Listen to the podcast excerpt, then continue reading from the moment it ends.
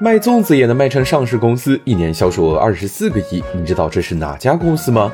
商界生意经，赚钱随身听。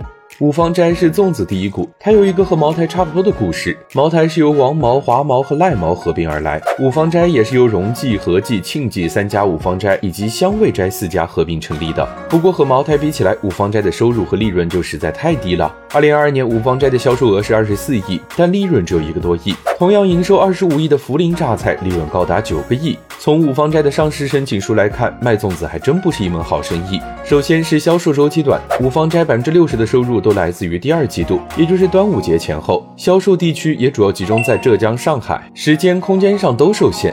第二是技术门槛低，糯米加粽叶就是粽子的主要原料，没有技术门槛，这就是一个分散的蚂蚁市场。要做品牌，就要不断的砸销售费。五芳斋一年营收二十几亿，营销费用就要砸五个亿，而研发费用也就几百万。与此同时，五芳斋也在努力拓展市场，比如进入川渝地区，增加更多口味，做粽子伴手礼等等。甜粽子、咸粽子、辣粽子，总有一款你喜欢的味道。同时进入其他传统美食市场，比如月饼、绿豆糕以及汤圆、馄饨等市场。空间上从华东到西南市场延展，时间上从端午节后往后延伸，渗透中秋、春节、元宵等节日，做每个节日特定的传统美食，让五芳斋这个品牌等于传统节日美食。不过在各种节日味儿越来越淡的今天，你还还会吃粽子吗？